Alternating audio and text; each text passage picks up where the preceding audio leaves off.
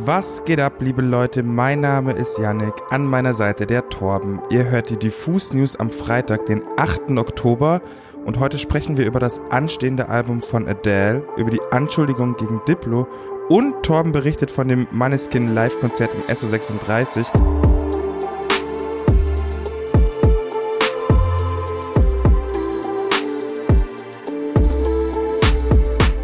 Man darf ja getrost festhalten, dass es bei der italienischen Rockband Moneskin im Moment sehr, sehr gut läuft. Erst haben sie im Mai dieses Jahres den Eurovision Song Contest gewonnen und dann gleich noch mit der Legende Iggy Pop den Song I Wanna Be Your Slave veröffentlicht. Außerdem ist Moneskin die erste italienische Band in der Musikgeschichte, die mit zwei Singles gleichzeitig in den Top 10 der UK Single Charts gelandet ist und ihr Song Baggin führte wochenlang die Spitze der Spotify Global Top 50 an und das, obwohl der Song schon vier Jahre alt ist.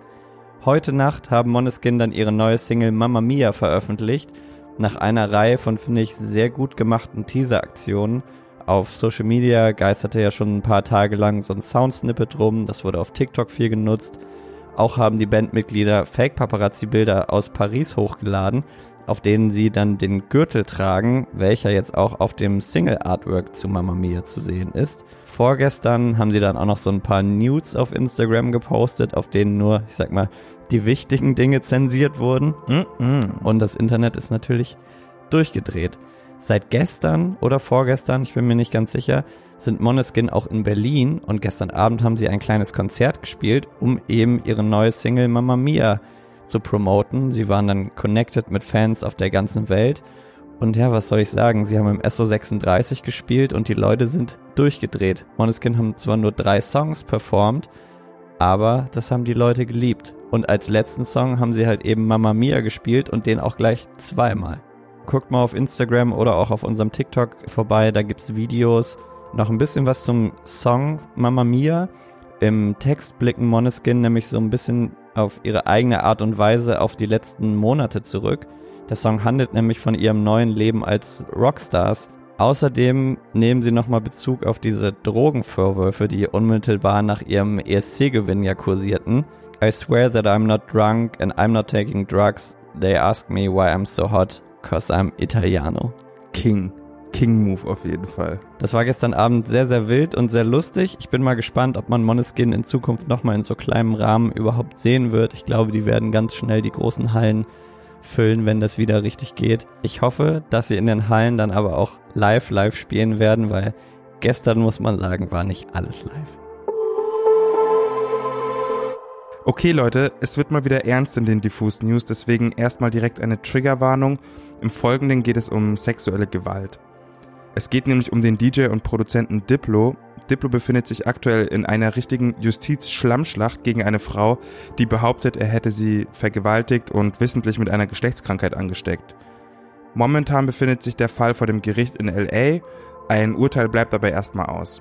Diplo selbst behauptet in einem längeren Instagram-Post, dass die Frau eine krankhafte und instabile Stalkerin sei, die ihn, seine Freunde und seine Familie seit Jahren terrorisiere. In solchen Situationen ist es von außen ganz oft ziemlich schwer zu erfahren, was an den Anschuldigungen dran ist, aber glücklicherweise hat die Frau ein öffentliches Instagram-Profil, auf dem sie in ihren Story-Highlights ihre Perspektive mit einigen eindeutigen Screenshots und Statements untermauert. Ich will nicht zu tief ins Detail gehen, weil da wirklich schiere und widerliche Sachen aufgedeckt werden.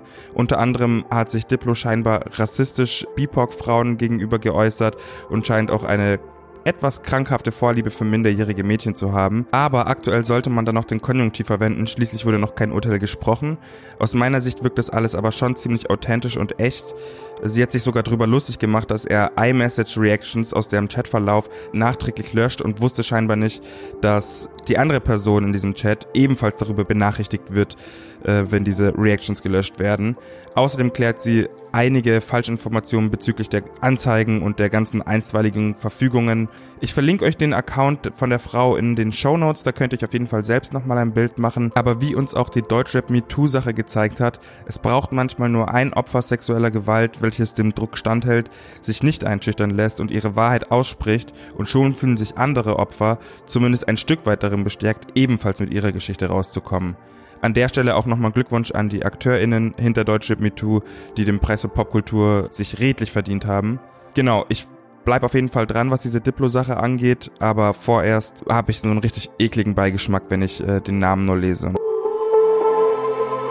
Zu guter Letzt habe ich noch eine News zu Adele, nämlich deutet alles im Moment darauf hin, dass Adeles neues Album 30, der lang erwartete Nachfolger ihres letzten Albums 25 aus dem Jahr 2015, noch vor Ende dieses Jahres erscheinen soll.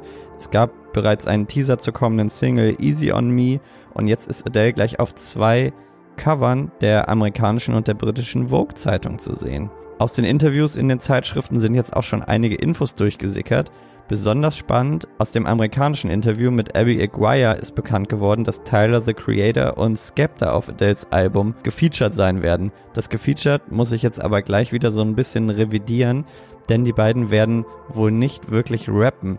Adele hat sich nämlich scheinbar dazu inspirieren lassen, Sprachnotizen von ihren Freunden und Liebsten auf dem Album unterzubringen. Und Tyler und Skepta sind eben Teil von diesen Sprachnotizen. Finde ich mega. Ich bin sehr gespannt, wie das sein wird. Adele hat noch dazu gesagt, ich dachte, es wäre eine nette Geste und führt dann noch in dem Interview fort, wenn man bedenkt, dass jeder in den letzten zehn Jahren als Fan vor meiner Tür gestanden hat, sozusagen, hey, alle wollten mit ihr featuren. Jetzt hat sie so ein paar ihrer Faves einfach mit Sprachnotizen auf dem Album untergebracht. Das war's auch schon wieder mit den Diffus News. Bleibt mir eigentlich nur noch zu sagen, folgt unserer Playlist Die beste neue Musik auf Spotify und Apple Music. Da gibt's diese Woche unter anderem großartige Songs von Kid Capri, Noah, Paula Hartmann, Sam Fender drin, noch viele weitere. Am Samstag findet ihr auf unserer Website auch unseren Release-Radar mit den besten neuen Alben und EPs. Auch unseren YouTube-Channel solltet ihr mal abchecken. Da ist jetzt gerade ein Video mit Materia online gekommen.